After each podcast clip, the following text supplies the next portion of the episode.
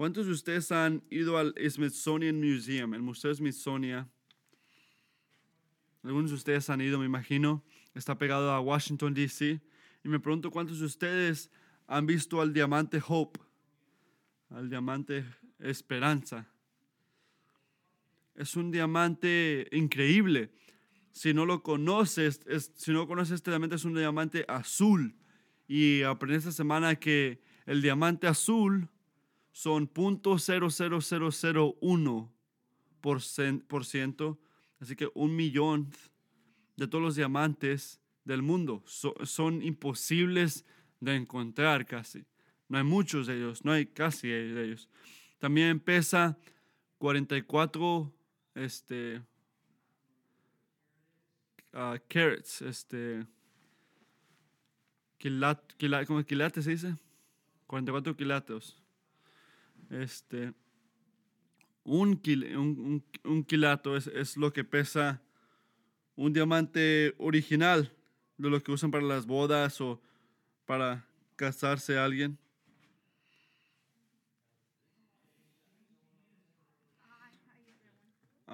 cambió de manos casi 300, por los últimos 300 años, hasta que alguien lo donó a la Smithsonian en 1958. Dicen que el valor de esta cosa, de este diamante, es 300 millones de dólares. 300 millones de dólares. Imagínate, un diamante que, que cuesta 300 millones de dólares. Pero si le preguntas a la gente del Smithsonian lo que cuesta, ¿sabes lo que te dicen? El valor. Lo que ellos dicen es que no tiene valor. Un diamante de, 40, de, de, este, de 44 quilates no tiene valor, dicen ellos. Pero ¿por qué dicen eso? Porque el valor de esta joya sube con lo raro que es esta joya. Así que nadie ha hallado a otro diamante como esto en el mundo, como el diamante Esperanza. Así que es único, no hay ninguno como él. Este, no porque alguien dice que es increíble, no, porque no hay nadie como este. Son, este,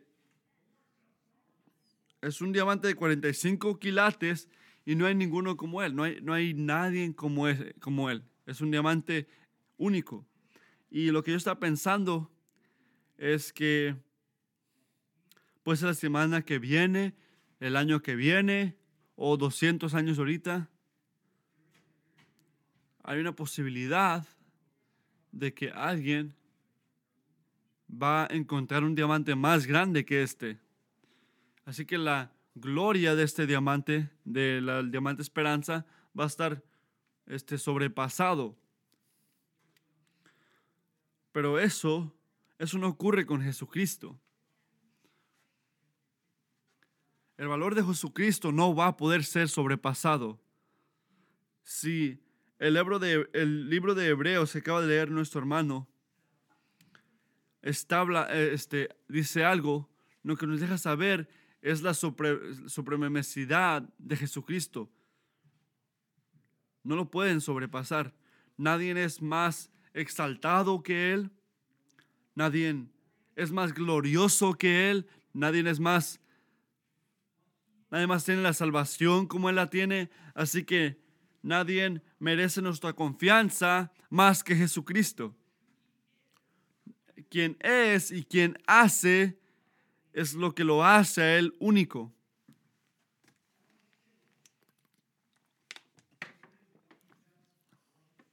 Yo la razón que digo esto la razón que digo esto es porque al lado del, del, diamante Esperanza, no nada más está una, en un museo para que lo puedas ver, no, él hizo algo. Él está haciendo algo. No nada más está sentado ahí que la gente lo mire y que le ponga un precio. Él está movido, está haciendo algo. Está salvando. Salvando la gloria del Señor. está haciendo cosas y ha hecho cosas que nadie más ha hecho ni hará. Pero ¿qué son estas cosas?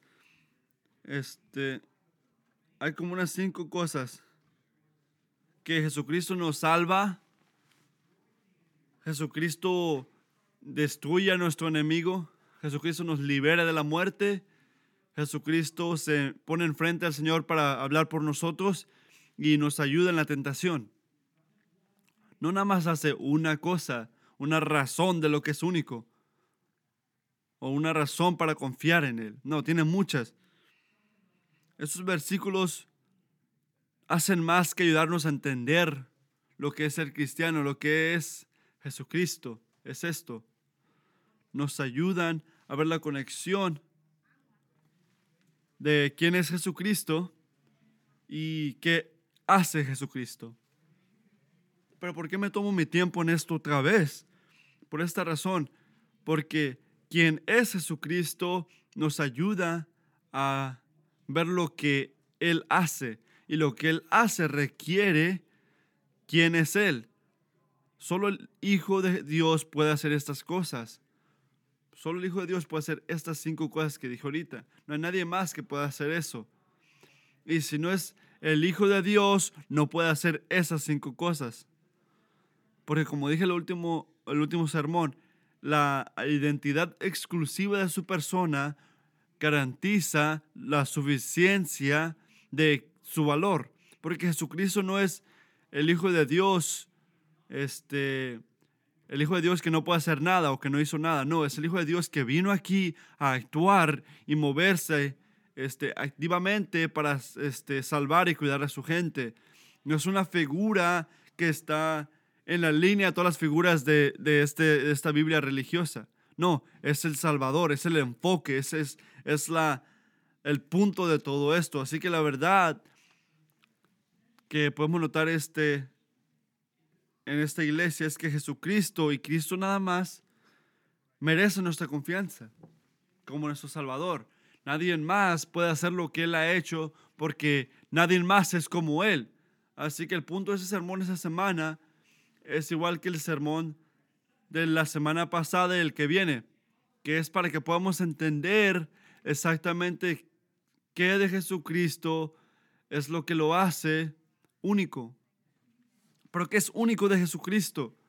Y por qué nada más Jesucristo, Cristo solamente merece nuestra confianza. ¿Por qué solo Él no merece?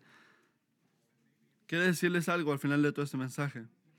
Un cuidado les digo que tengan cuidado, especialmente ustedes que han estado escuchando este sermón de Jesucristo por décadas, que hay mucho aquí.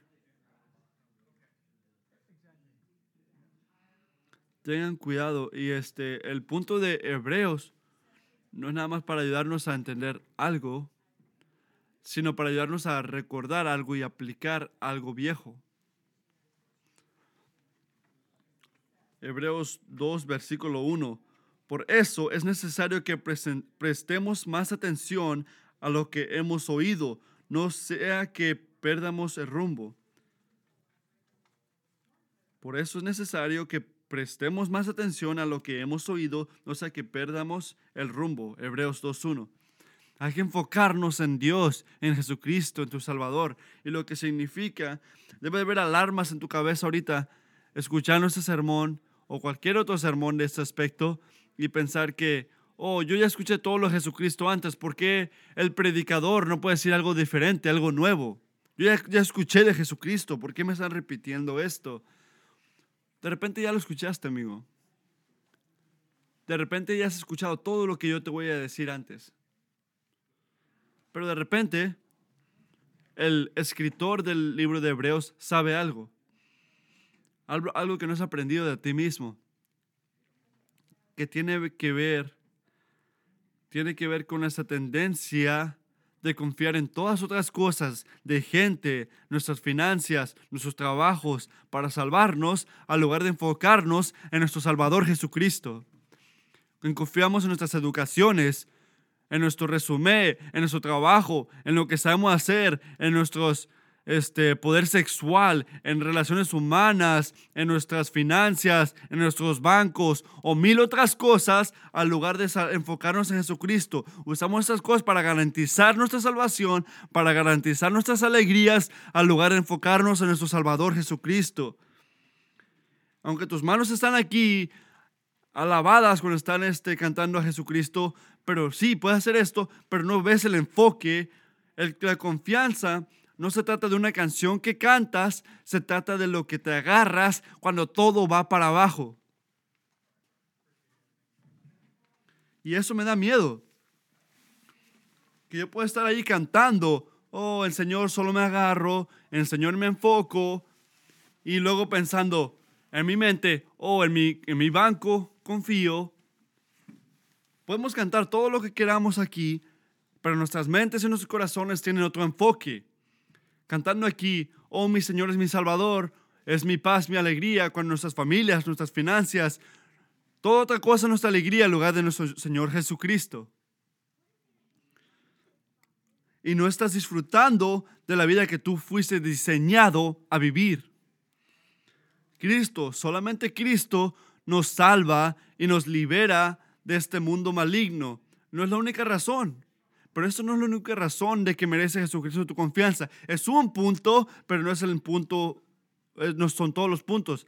Así que ahora vean el versículo 14 de Hebreos 2 ahora. Por tanto, ya que ellos son de carne y hueso, Él también compartió esa naturaleza con ellos, naturaleza humana, para anular mediante la muerte al que tiene el dominio de la muerte, de la muerte, es decir, el diablo. Voy a leerlo otra vez. Por tanto, ya que ellos son de carne y hueso, él también compartió esta naturaleza humana para anular mediante la muerte al que tiene el dominio de la muerte, es decir, el diablo. Él se hizo humano, se hizo humano como nosotros de carne y hueso. ¿Para qué? Pero para matar al que tiene el dominio de la muerte, el diablo. Y porque nosotros somos carne y hueso, Hebreos dice, Jesucristo se hizo igual a nosotros, dice aquí. Así que en otras palabras, lo que nosotros somos, esta carne y sangre, todos tenemos eso, carne y sangre.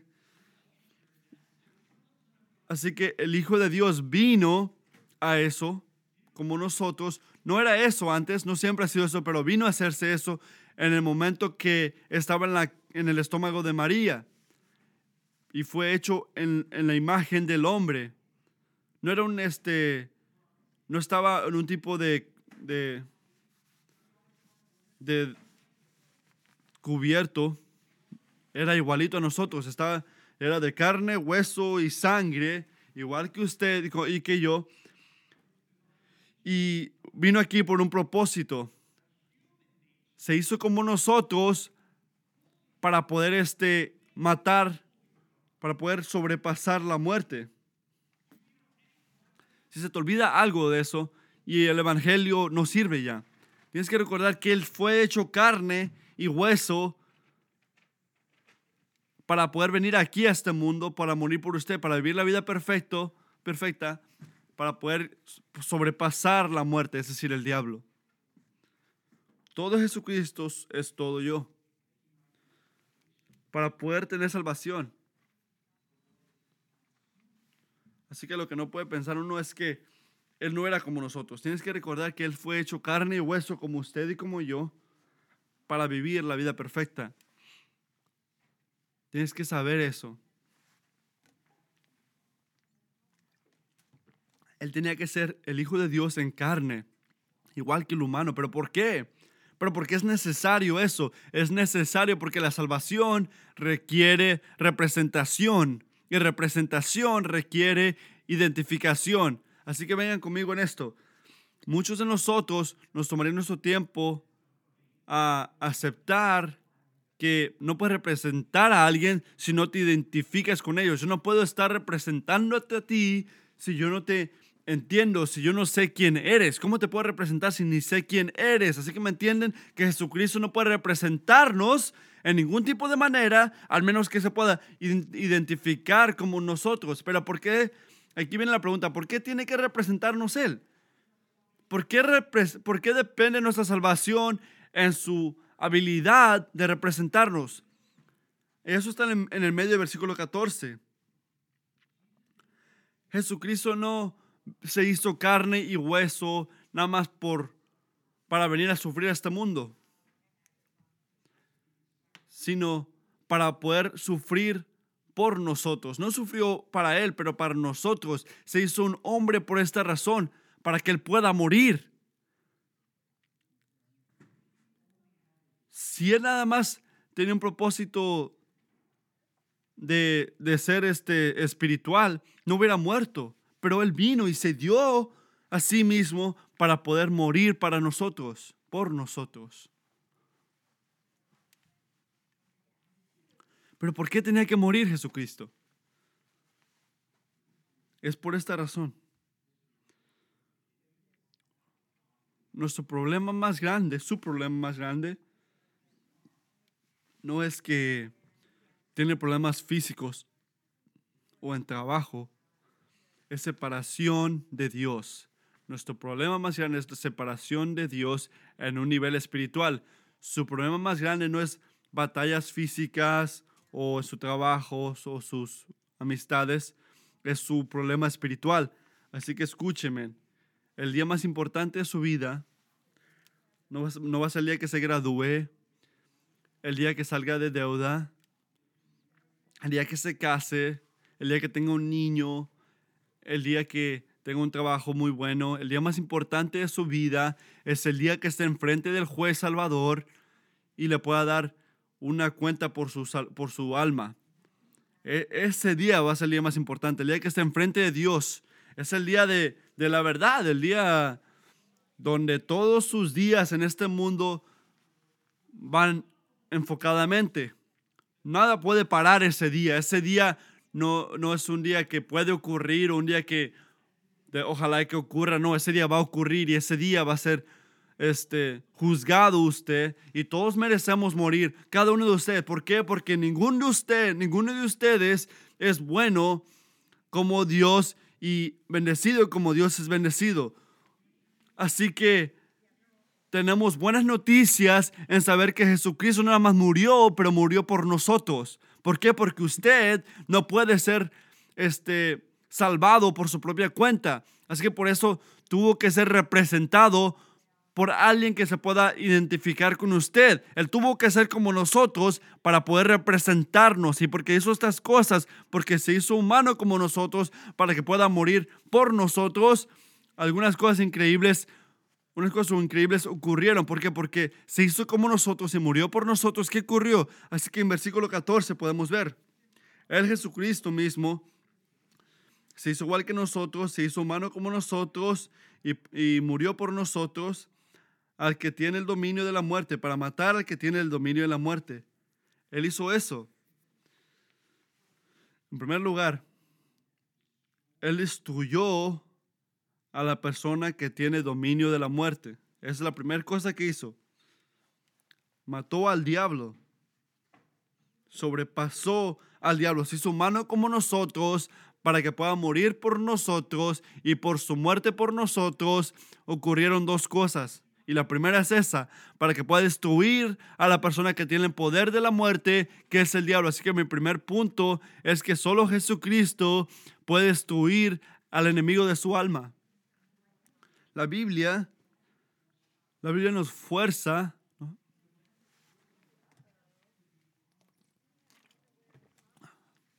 nos fuerza a ser honestos sobre la realidad de Satanás.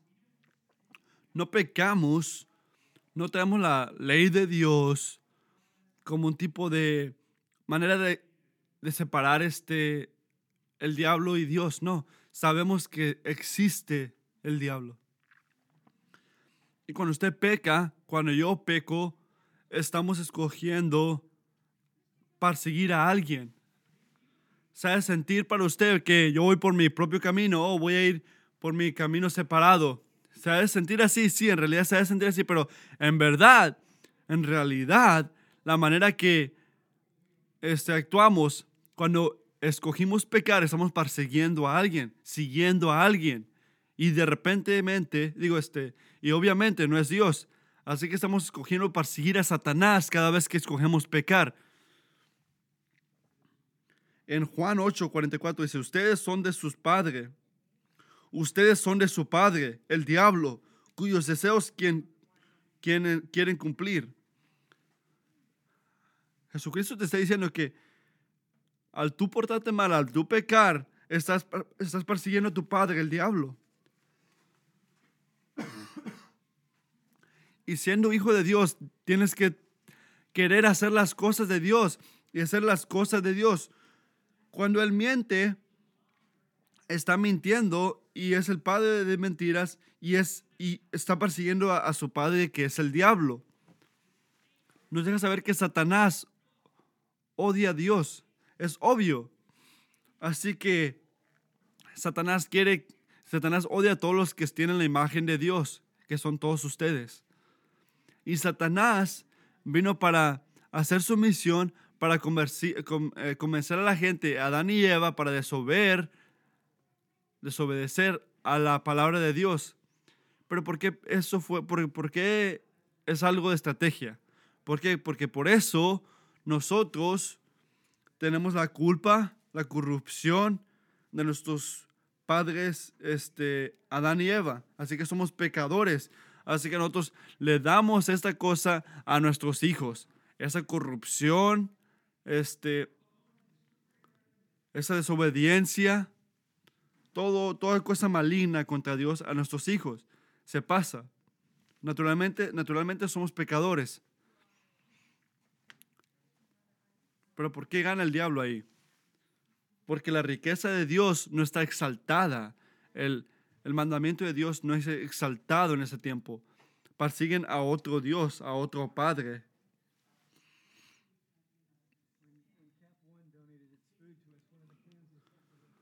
Perdón, no otro Dios, obviamente, pero a otra persona, a otra persona perseguimos. Ese es el enfoque del diablo. ¿Cómo voy a poner a esta gente contra Dios? ¿Cómo voy a destruir la imagen de Dios aquí?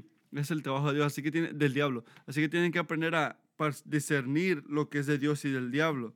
Así que, cristiano, ¿cómo, cómo destruye Jesucristo a la persona que activamente quiere, quiere destruirnos a nosotros? ¿Cómo los destruye a Él? Lo hace de esta manera. Jesucristo destruye al enemigo de nuestras almas al quebrar su poder por su muerte en la cruz. Así que al morir Jesucristo en la cruz, destruye el poder del diablo. El versículo 14 dice esto, que por la muerte ya el diablo no va a tener poder. Así que por la muerte pierde el poder. Mediante la muerte al que tiene el dominio de la muerte. Así que al morir Jesucristo, destruyó el poder del diablo. ¿Y cómo ocurrió esto? Si ha estado tiempo en la iglesia, si tiene tiempo en la iglesia, ya ha escuchado muchas veces que Jesucristo le gana a Satanás y ahí termina. Yo estaba estudiando este versículo esta semana y dije, ¿cómo ocurre eso? ¿Cómo le gana al diablo, digo, Jesucristo al diablo? En una manera que yo la pueda entender. Así que piensen en esto. Así ocurre esto. Nuestra muerte no importa. ¿Por qué? Porque somos pecadores. ¿Pero por qué digo esto? Porque nuestras ofensas, nuestras ofensas son muy grandes y, vamos a seguir pecando, así que vamos a morir y la gloria del Señor no está exaltada en nuestras, en nuestras acciones, en nuestras vidas.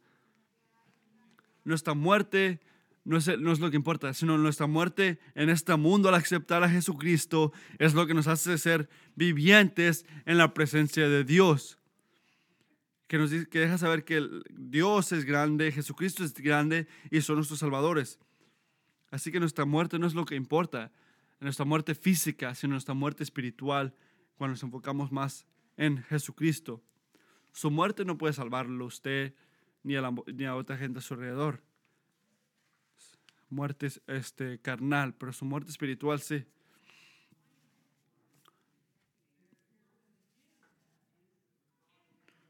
la muerte de Jesucristo tiene este, un precio infinito. ¿Pero por qué? Porque es este el Hijo de Dios. Él vino aquí a morir por nosotros. No hay otra persona con más valor en este mundo que Jesucristo. Y por eso no hay ningún otro sacrificio que se puede comparar con lo que hizo Jesucristo por nosotros, que tenga más valor que lo que hizo Jesucristo por nosotros. Cuando Dios murió, Jesucristo pagó completamente una deuda que teníamos nosotros. Hebreos 10, Hebreos 2, 10 capítulo, versículo 12 dice, por este sacerdote, después de ofrecer por los pecados un solo sacrificio por siempre, se sentó a la derecha de Dios. Ya terminó. Ya se terminó ese juego. ¿Pero por qué? Porque Él vino y se sacrificó, que sacrifició por nosotros y fue suficiente y se fue a sentar al lado de su Padre. Jesucristo vino, repito el versículo, Hebreos 10, capítulo 12. Por, pero este sacerdote, después de ofrecer por los pecados en un solo sacrificio para siempre, se sentó a la derecha de Dios. Él vino aquí, hizo su trabajo y regresó a la mano derecha de Dios. Vino por usted y por mí la persona en Hebreos este, nos deja saber que la muerte, la muerte es corta por Jesucristo, los tres días, para matar o sobrepasar al diablo que nos enseña que podemos ser salvados, que podemos sobrepasar, porque Él vino aquí como sacrificio por, este, por nosotros, para representarnos a nosotros. Pero lo que tiene que hacer primero es identificarse con nosotros. ¿Me entienden? No nos podía representar, si no se podía identificar con nosotros. Pagó por todo. No hay más deuda. Él lo pagó todo. Su resurrección representa eso, que ya pagó todo. Aquí está el punto. ¿Cómo le ganó Jesucristo al diablo? ¿Cómo destruyó al enemigo de nuestras almas? Al ganarle al diablo, este, Él demostró que nos salvó que la riqueza de Dios sobrepasa el pecado de lo humano. Así que el poder de Dios es más grande que el poder de Satanás. Así lo hizo. en Hechos 2, 24, este, le, ganó Jesucristo al diablo, liberándonos esas cadenas. No era posible que Jesucristo se quede en esta tumba. ¿Por qué? Porque Jesucristo era más grande que eso, tenía otro propósito era más grande que nuestros pecados. Es el misterio del, es el misterio del Evangelio, que Dios sí mismo, con sus riquezas, es más grande, más grande que nuestros pecados. Si eso no es verdad, usted no tiene salvación. Pero porque es verdad, Jesucristo no se pudo quedar muerto. Él tenía que levantarlo. La única cosa que quería Satanás es que se quede ahí. Intentó parar al Hijo de Dios, pero no pudo. Él quitó a la gente de autoridad y puso a su Hijo sobre todo. Cristo sobrepasó. Así que para concluir, no se confundan. El poder de Satanás, el poder de la muerte, es verdadero. Los pecados todavía merecen muerte hasta ahorita. No, no ha cambiado nada en ese aspecto. Pero Jesucristo le quebró el poder al Satanás y nos representa ahora si lo aceptan a Él. Él vino a morir por usted, Él este, destruyó al enemigo de nuestras almas. Y su reino, el reino de Satanás, no sobrepasará o no continuará en ninguna manera porque Jesucristo vino aquí a morir por nosotros. Ya, somos, ya fuimos representados. El poder de Dios sobrepasa el poder de cualquier otra cosa en este mundo y su reino continuará y sobrepasará. Jesucristo es la razón por eso. Él destruyó al enemigo de nuestras almas. Punto número dos. Jesucristo nos libera del miedo de la muerte. Y aquí es donde es personal. Miren el versículo 15. Y librar a todos los que por temor a la muerte estaban sometidos a esclavitud durante toda la vida y librar a todos los que por temor de la muerte estaban sometidos a esclavitud durante toda la vida. Versículo 15. Así que el diablo no nada más es un enemigo que le tenemos miedo, que vive en un lugar oscuro, mm, que da miedo también. Si no eres cristiano, Él es tu maestro, Él es tu dueño, Él es su esclavo, para que Él pueda seguir haciendo su propósito en este mundo, aunque esto lo note o no. Y cosas continúan así por buen tiempo si no aceptan a Jesucristo.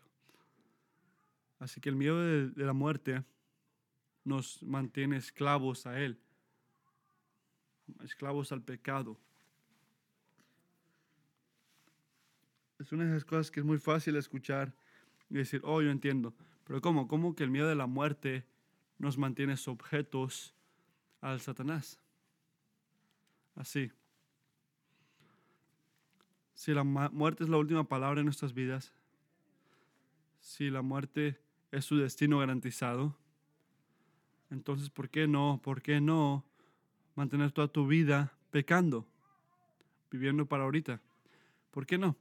Si te vas a morir y ahí va a terminar todo, ¿por qué vivir apropiadamente aquí? No. ¿Por qué mantarte tu tiempo yendo contra tus propios deseos, porque hay un Dios diciendo que te, que te dice que estás quebrando, mi, quebrando mi, ley.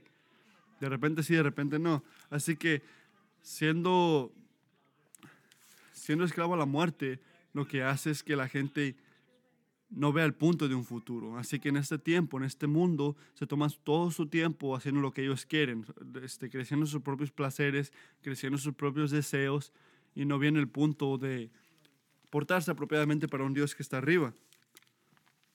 Se preocupan de olorita y ahora. Nos hace pensar que esta vida es todo lo que hay, todo lo que tenemos. Y al tener eso, nos mantiene esclavos al reino de este mundo, siendo esclavo a Satanás. William Lane, un escritor, dijo que la muerte es este algo que nos mantiene amarrados al Señor, digo, este, al diablo. Y el miedo de esto es un instrumento que usa el diablo para que podamos someternos a él. Pero si esta vida, hermanos y hermanas, no es todo lo que hay, si la vida eterna es posible, si la muerte no es necesaria, no es la última palabra, entonces de repente yo estoy con la posibilidad de que hay cosas más grandes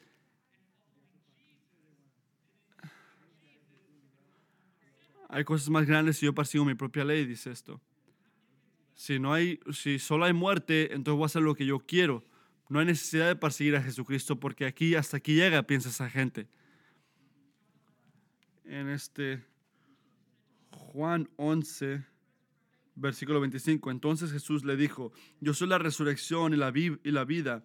El que cree en mí vivirá aunque muera. Y todo el que vive y cree en mí, no, ni, en mí no morirá jamás. Así que tu muerte ya no es la última palabra, dice Jesucristo. Al tú creer en mí, vivirás aunque estés muerto, muerto en la piel. Ese principio. Cuando crees en Jesucristo es el principio de tu vida, tu vida eterna. Nunca vas a, vas a vivir eternamente al lado de Dios. Pero ¿cómo ocurre eso? Romanos 5.8.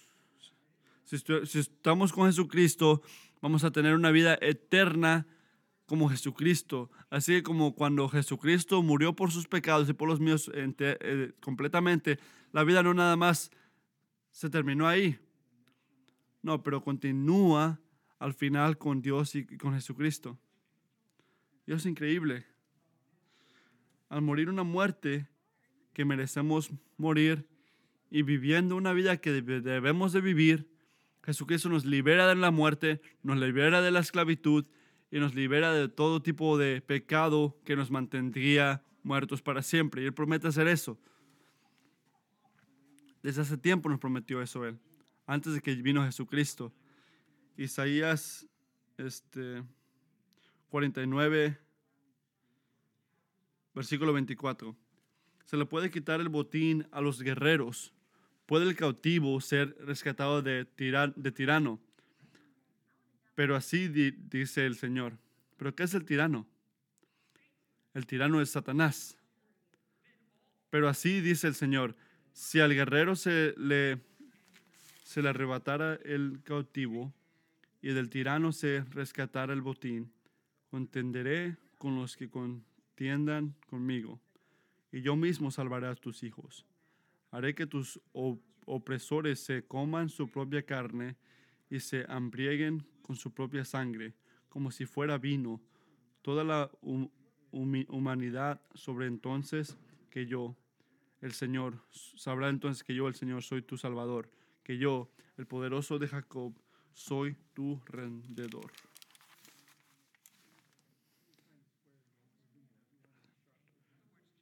Así que Jesucristo no nada más automáticamente nos libera de la muerte, del miedo de la muerte. Tienes que confiar, tienes que creer que Jesucristo hizo eso por usted, que Él vino a morir por usted.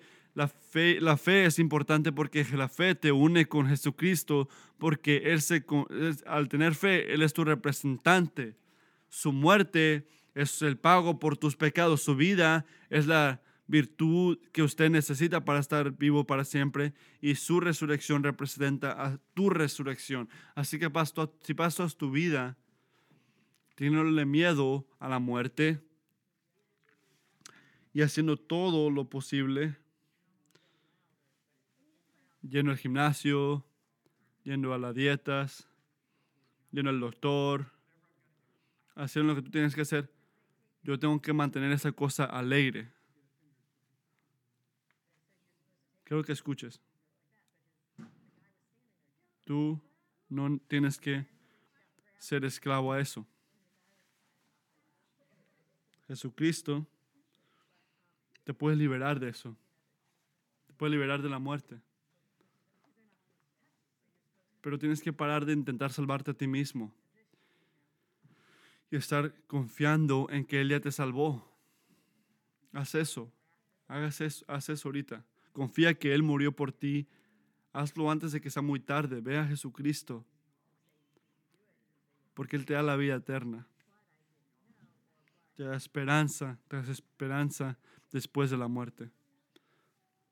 Deja tus pecados y persíguelo a Él. Tienes que saber que al hacer esto, que es lo que significa ser cristiano, no significa que la batalla con Satanás termina o que la batalla con el, miedo termina.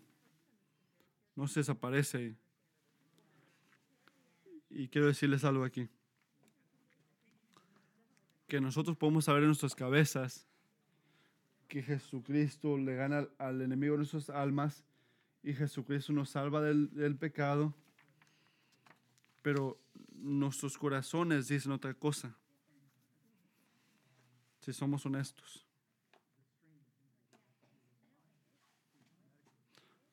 Algunos de ustedes quieren, quieren vivir en miedo al, al diablo. Se sienten débiles. Se sienten que no tienen poder. Quieren ser más fuertes espiritualmente, pero no pueden. Y lo sabes. Te sientes atacados por todos lados por mentiras del diablo, de ti mismo, de la gente a tu alrededor, un pecado en tu vida que nadie sabe, que tú sabes que el enemigo lo está usando para agarrar el miedo, eh, tu, tu amor por Dios, que diga, una ansiedad que está peor. Tú sabes que el diablo te está amarrando ahí. Tú te despiertas y todo lo que escuchas es, mírate, Tú no sirves. Hay gente que ni siquiera son cristianos que pueden enseñar más que tú. Así que ya, ya, deja eso ahí. Dios no te ama. Dios ya no, te, no está agarrado de ti. ¿Por qué seguir viviendo? ¿Por qué no te mueres y ahí lo dejas?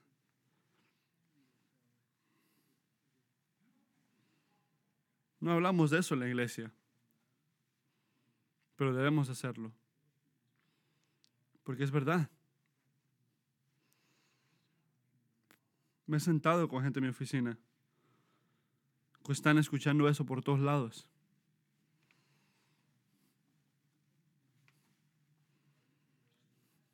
Si ese es usted, eso es lo que tiene que recordar. Cuando esas palabras están hablando a ti. Esa es la palabra de un enemigo que te está atacando. Es la voz de un poder que ya está sobrepasado por Jesús. Su poder no es supremo. Su poder no decide todo. ¿Pero por qué? Porque esa palabra, esa voz ya es cautiva y amarrada y desarmada por el Salvador de su alma. Así que si usted, si usted está en Cristo, Satanás ya no es tu, tu, dueño. Jesucristo es tu dueño. Satanás ya no está en cargo. Jesucristo está en cargo. Tú eres un hijo del rey, no un hijo del diablo. Y ese poder del rey y el, y el propósito del rey y la agenda del Señor que van a estar sobrepasando en tu vida. Jesucristo no nada más vino a destruir el poder de Satanás en teoría, le ganó el poder de Satanás sobre ti. Y esa liberancia que prometió en el versículo 15 es íntimamente personal. No nada más es parte de la historia. Hay un libro nada más, no. Esa liberación es parte de su historia, de su historia. Que Jesucristo personalmente le, ganó el diablo en su vida. Así que esa voz del, enemigo ha de ser enfadosa o alta, pero esa voz es como alguien que alguien que mató a alguien y después fue al juez y le, y le, grita al juez. No, esa persona ya fue, ya, ya perdió. Él no está en el reino, no está en el trono. Ya perdió y lo están tirando a, la esclavitud, pero no se calla y no puede esperar el día que lo agarren. Así que tienes una batalla, tiene una batalla en, su, en su vida ustedes ahora, que tienen que perseguir al Señor. Y como dije Martin Luther, su ira podemos mantener porque el amor sobrepasa. Su poder no es autoridad, su poder no es supremo, Así que no le tengan miedo. Ténganle miedo al Señor. Enfóquense en la victoria de Cristo. Resistan las mentiras del diablo, estando firmes en la palabra, pero recuerden que no es su trabajo ganarle a Satanás. No es su trabajo ganarle a Satanás. Él ya perdió. Él ya perdió. Pero la batalla no ha terminado, pero ya el fin de la, de la, de la batalla ya tiene un, un este, ya tiene conclusión. Recuerden eso y tomen paz en eso. Hay otra gente que tiene otra batalla. De repente no tiene miedo al diablo, pero le tiene miedo a la muerte. Nada más que no lo saben.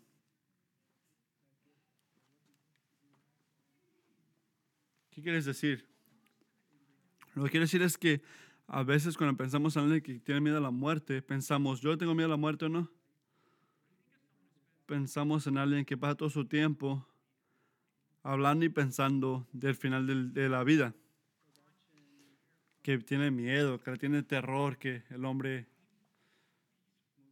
que van a morir difícilmente, al lugar de morir este, una, una muerte fácil, sin alguien a su alrededor no creo que, no creo que mucha gente aquí tenga ese miedo, pero Creo que algunos han de tener miedo en eso, que la muerte es, va, es, este, peligrosa. No se recuerden que, recuerden que Jesucristo murió ya y que hay vida eterna al final de esta vida. Recuerden eso. Confiamos en Jesucristo. No, no, te, no sientes miedo a la muerte, pero le tienes miedo a la muerte. ¿Pero por qué digo eso? Piensen en esto. El miedo es simplemente una manera que algo que queremos. El miedo, es algo que nosotros queremos. Pueden escoger no tener miedo. Así que aunque se sienta un deseo de no estar enfrentados a algo, es simplemente lo negativo de querer algo. Así que el miedo de la muerte a veces significa que queremos algo más, que no queremos morir sin tener algo. A veces gente dice que tengo miedo que... Ah, a veces este, algunos de nosotros decimos que no, no queremos que la gente piense mal de mí, pero lo que quiere decir eso es que queremos que ustedes me quieran, al lugar de enfocarse, en lugar de enfocarse al Señor. El miedo es el lado, el otro lado de, del querer algo, de querer ser su propio Dios, de que queremos algo. Así que significa. Es lo que no pensamos. Es un deseo de querer tener una vida grande en este mundo. La mejor vida ahorita. Así que la alegría es lo que queremos aquí, al lugar de enfocarnos en la alegría eterna. La alegría es este, tener salud, tener casa, dos carros, vacación, poder gastar y poder estar este, convenientemente en todo tipo de aspecto. No queremos morirnos sin tener eso. Eso es alegría para muchos de nosotros y son cosas en este mundo en lugar de enfocarnos en la eternidad. Al escuchar eso, muchos de nosotros queremos eso. Queremos actuar así y no queremos aceptarlo.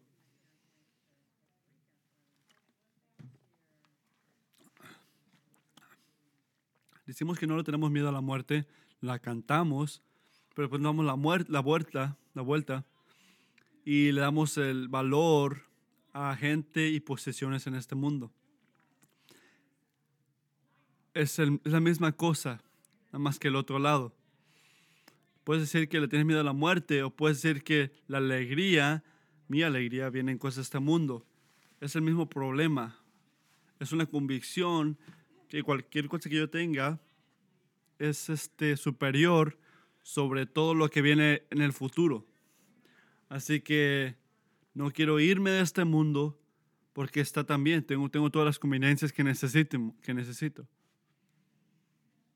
Y esa es su batalla de repente. Tenemos que escuchar la voz del Señor en el versículo 15 de Hebreos capítulo 2. Si estás en Cristo, tu muerte física, tu saliendo de este mundo, no es el fin de su historia. Es el principio de su historia, no es el final de su vida. Eh, apenas está empezando. En primero de Pedro podemos ver esto. Ah, alabado sea el Señor, Padre de, nuestro, Padre, Padre de nuestro Señor Jesucristo. Por su gran misericordia nos ha hecho nacer de nuevo mediante la resurrección de Jesucristo para que tengamos una esperanza viva y recibamos una herencia increíble, incontaminada e inmarchitable. Tal herencia está reservada en el cielo para ustedes, a quienes el poder de Dios protege mediante la fe hasta que llegue la salvación, que se ha de revelar en los últimos tiempos. Esto es para ustedes, para ustedes motivo de gran alegría, a pesar de que hasta ahora han tenido que sufrir diversas pruebas por un tiempo el oro, aunque perecedero, se acrisola al fuego. Así también la fe de ustedes, que vale mucho más que el oro, al ser acrisolado, acrisolada por las pruebas, demostrará que es digna de aprobación, gloria y honor cuando Jesucristo se revele. Así que de eso se trata esta vida, de pasar por fuego, para poder tener alegría en el Señor. Y vas a saber que para estar en el cielo, para estar en el cielo tienes que, estar, tienes que tener a Jesucristo en tu vida. Para poder estar cara a cara con el Señor y poder este, tener vida eterna.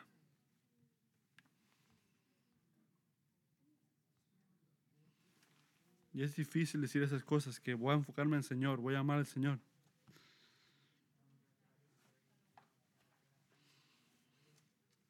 Cuando no tienes dinero, es difícil alabar al Señor cuando todo alrededor es difícil. No hay nada, no hay nada. No hay ninguna persona, ninguna posesión.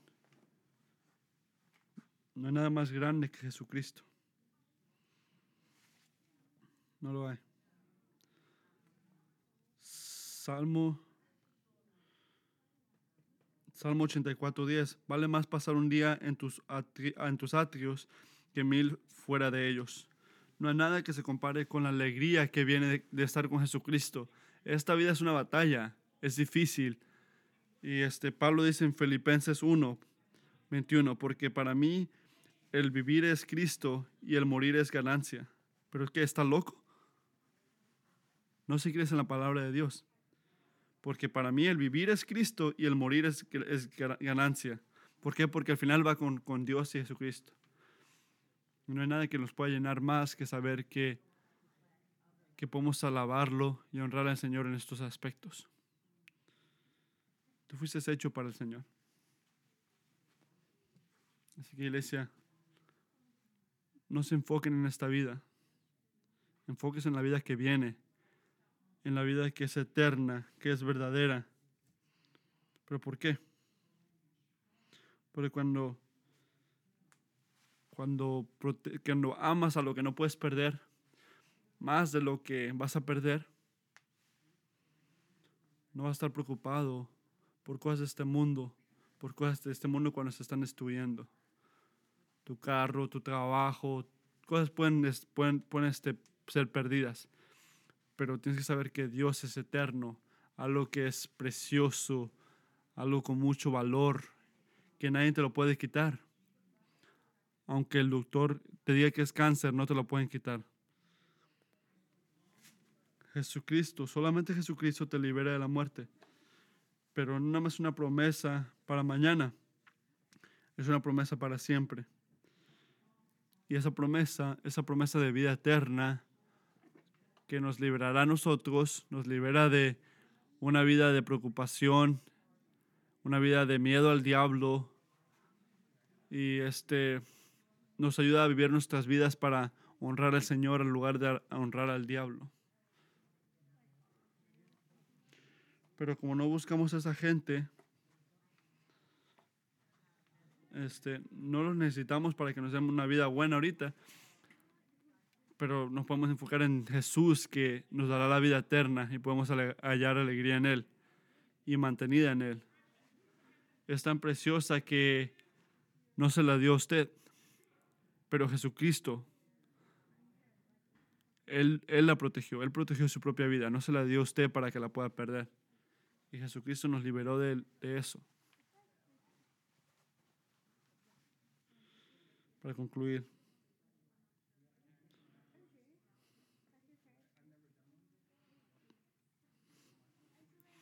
Recuerden esto. Hay una diferencia en saber quién es Jesucristo y confiar en Él en ese tiempo de sufrimiento. Yo, yo sé, yo sé lo que es el, el diamante esperanza, pero no confío en el diamante esperanza para que haga algo por mí, aunque es algo tan valioso y eso de repente puede ser su actitud en, Cristo, que sabemos quién es Él, pero no lo confiamos. tenemos que reconocer que él, eso demanda que tenemos que confiar en Él, confiar en que Él nos salvó a nosotros por todo lo que ha hecho por nosotros. No hay nadie como Él, no hay nadie, no hay nadie que pueda hacer lo que Él ha hecho. Nadie puede destruir el enemigo de su alma y liberarlo de la muerte. Así cuál es el punto en este aspecto de Jesucristo, que hay muchas áreas en nuestras vidas que es inteligente ser diversos, pero en su fe por salvación, no, no debemos tener eso. Hay una cosa única que nos puede salvar. Vas a fallar cuando enfocas tu, tu salvación en otra gente al lado de, de Jesucristo. Solo Jesucristo puede destruir el enemigo de tu alma y te puede liberar de la muerte para que puedas vivir esta vida sabiendo que todavía está por venir lo mejor. Así que les digo que se enfoquen en la palabra del Señor y que vayan al 100 hacia Jesucristo. Pongan toda su confianza, toda su esperanza en salvación en Jesucristo. No busquen su fe en otras cosas, búsquenla en Jesucristo, porque Él no te fallará.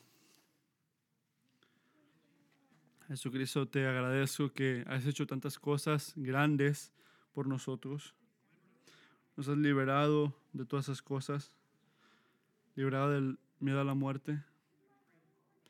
Y te pido, Padre, que mientras cantamos en esas cosas, en la resurrección y la vida que tenemos en ti, esta doctrina, esta verdad de Jesucristo solamente, que podamos enfocarnos en tu significancia. Y que nos ayudes a esos que vinieron aquí hoy pensando que yo no le tengo miedo a la muerte, muerte pero que tu espíritu ha convictado a que de repente sí, sí le tiene miedo a la muerte, que todas nuestras alegrías están enfocadas en este mundo y agarrarnos muchos a las cosas de este mundo en lugar de ver a la meta final que eres tú. Te pido que con esta convicción les ayude a la gente a notar que tú eres misericordioso para liberarnos de esas cosas y que esta verdad de Jesucristo no nada más es algo que está en nuestras bolsas para el día de, de juicios, pero es lo que demanda la manera que vivimos ahorita en este mundo, o mañana, o cada día en nuestras vidas. Padre, te pido que podamos ser gente que confíen en ti y solamente en ti. Como resultado de eso nos puedas liberar del miedo al diablo, miedo a las voces que escuchamos, y miedo de la muerte. Libéranos de esto, Padre, que no podamos que no veamos para las cosas que podemos ver, pero que podamos vivir por ti, Padre, el Salvador de nuestras almas. Te agradezco que no nada más es posible, pero que es noticias buenas. Amén.